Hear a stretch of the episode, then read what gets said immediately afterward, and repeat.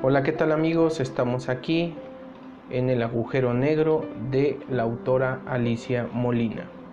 Capítulo 8. Un cumpleaños especial. Cuidándose bien de no hacer ruido, la niña llevó el agujero negro hasta la mesa del comedor. Preparó el café y unos molletes con mantequilla para su mamá. Ella se comió tres, se moría de hambre porque la noche anterior no había cenado. Colocó el café y los molletes frente al agujero negro y entonces llegó su mamá. ¡Feliz cumpleaños! le dijo y le dio un abrazote. A su mamá ya se le había olvidado qué día era, pero le dio mucho gusto que Camila se acordara. Lo que no vio fue su regalo. Empezó a tomar el café y pronto dijo asustada, ¿Qué hace aquí esta víbora roja? A pesar del sueño que tenía, Camila se rió mucho y le explicó, no es una víbora roja, es un listón y debajo está tu regalo. Su mamá estaba sorprendida. Aquí no hay nada. La niña desbarató el nudo y le dijo, asómate, pero con cuidado. Cuando se asomó, no lo podía creer. Empezó a sacar sus cosas una por una. Algunas como la cebolla la hicieron reír y otras como su anillo de bodas y su bufanda larga, larga la hicieron llorar de gusto. Por fin, cuando vio que oscuro era por dentro, lo reconoció. Su mamá no conocía el agujero negro, ni siquiera sabía que tenía uno. Pero de una manera misteriosa uno siempre reconoce lo que le pertenece. Este es mi agujero negro, ¿cómo lo encontraste?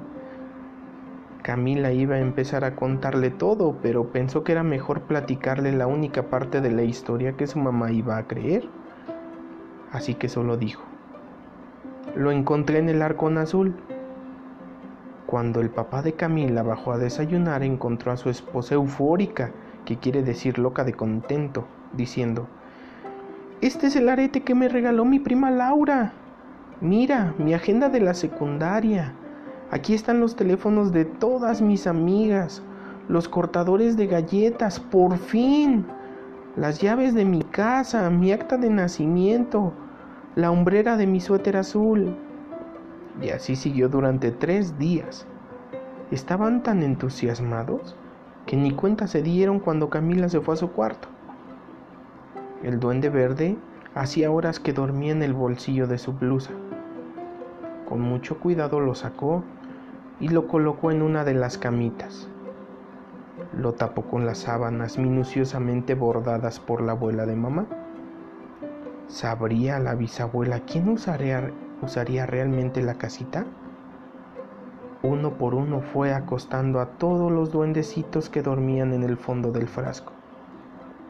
De pronto cayó en la cuenta de que las iniciales bordadas de la ropa de la cama coincidían.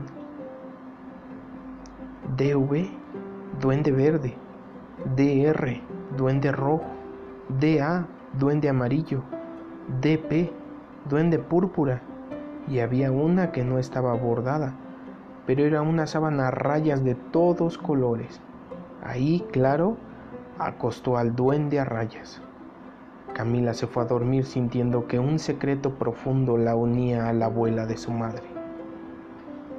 Nos vemos en el último capítulo.